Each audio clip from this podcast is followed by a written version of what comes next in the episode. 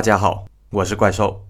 今天的案子是国外著名的案件——辛普森杀妻案。这是美国有里程碑性质的案件。直到今天为止，很多人认为辛普森确实杀了妻子，只是被一个警察的违规操作搞砸了。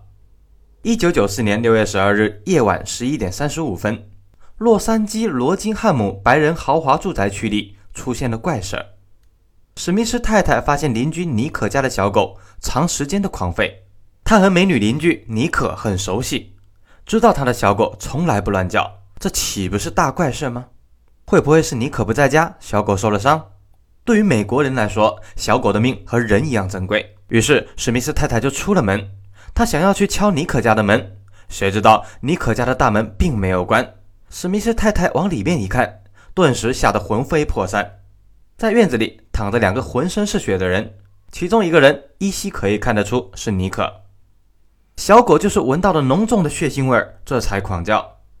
史密斯太太立即跑回家报警，一群警察迅速赶到。没多久，又有一个警察赶到了，就是和尼克接触较多的警探福尔曼。现场是很恐怖的，大美人尼克已经面目全非，惨不忍睹。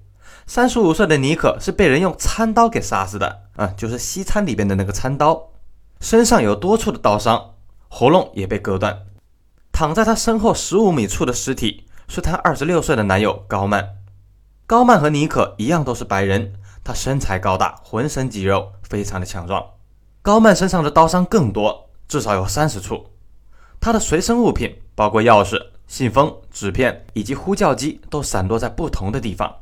看来高曼生前和凶手有过激烈的搏斗。双方打斗范围很广，高曼身上有多处留下了血迹，说明他是负伤以后仍然坚持格斗，最终因为失血过多才遇害的。尼可和高曼出血很多，还有明显的血液喷溅，凶手身上肯定有很多受害者的血迹。发现尼可和男友被杀以后，福尔曼警探大吃一惊，尼可可不是普通人呐，他是洛杉矶的社会名流。在这个高等住宅区中，尼可的豪宅也是首屈一指的。你可是著名橄榄球星辛普森的第二任妻子。冰球、橄榄球、篮球和棒球是美国的四大运动，也是著名的捞金运动。美国人非常喜欢橄榄球。电影《阿甘正传》中的阿甘就是因为橄榄球出色，被大学特招录取，顺利毕业。而辛普森是橄榄球界的乔丹，名气极大，是所谓的超级巨星。他曾获得六届的职业碗，五次万马俱乐部，一届 MVP，一届最佳进攻球员，四次冲球王，入选七十年代最佳阵容。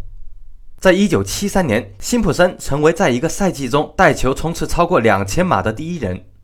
一般认为，辛普森是美国历史上最伟大的前十名橄榄球运动员，因为橄榄球在美国的运动人数较多，大体相当于 NBA 的前五名巨星。辛普森的名气让他获得了巨额财富，他是美国体育界最有钱的巨富。他有着自己多处豪宅、豪车，生活奢侈。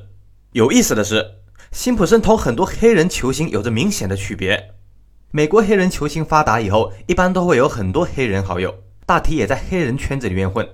大部分黑人明星，比如乔丹，从不避讳自己黑人的身份，就连大虫罗德曼也直言自己生长在黑人的贫民窟中。这些黑人球星通常都会娶黑人妻子，热衷黑人社区的慈善。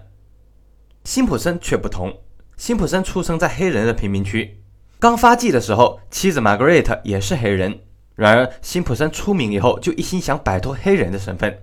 除了年幼好友柯林斯以外，他的朋友基本都是白人，对黑人社区的慈善毫无兴趣。辛普森的女友清一色都是白人，后来也和黑人妻子 Margaret。因矛盾离了婚，他们第三个孩子在一九七九年溺水身亡。辛普森认为是妻子照看不力。更夸张的是，辛普森甚至长期苦恼于黑人贫民区的口音，花费重金请来语音矫正专家改掉口音。一九七七年，三十岁的辛普森在洛杉矶一家高档餐厅吃饭时，认识了十八岁的女招待妮可·布朗。妮可是个白人大美女，金发碧眼，身材婀娜。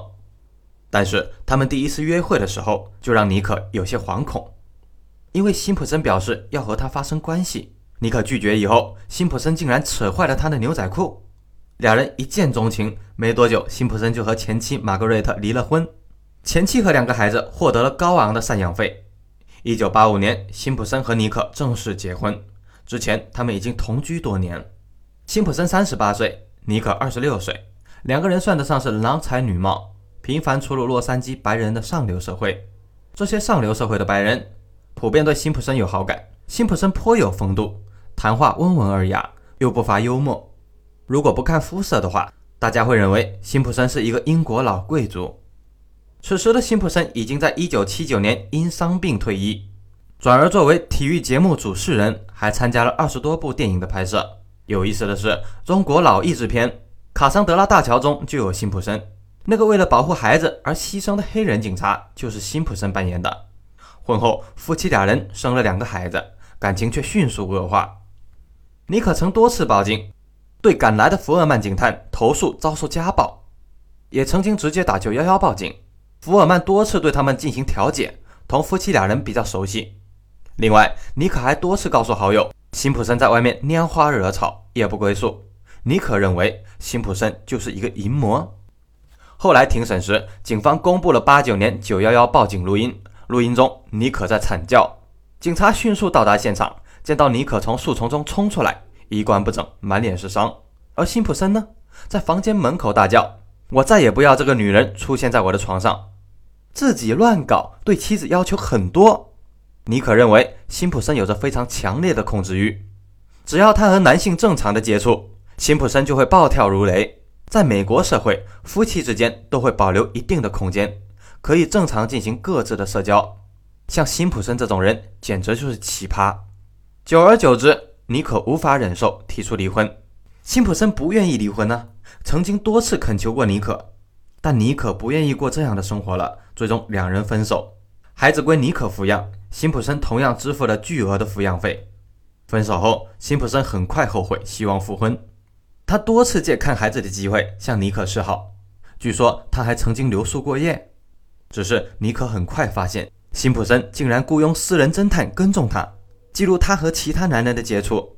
尼克认为辛普森恶习难改，果断拒绝了复婚的要求，开始和以前工作餐厅的服务生高曼谈恋爱。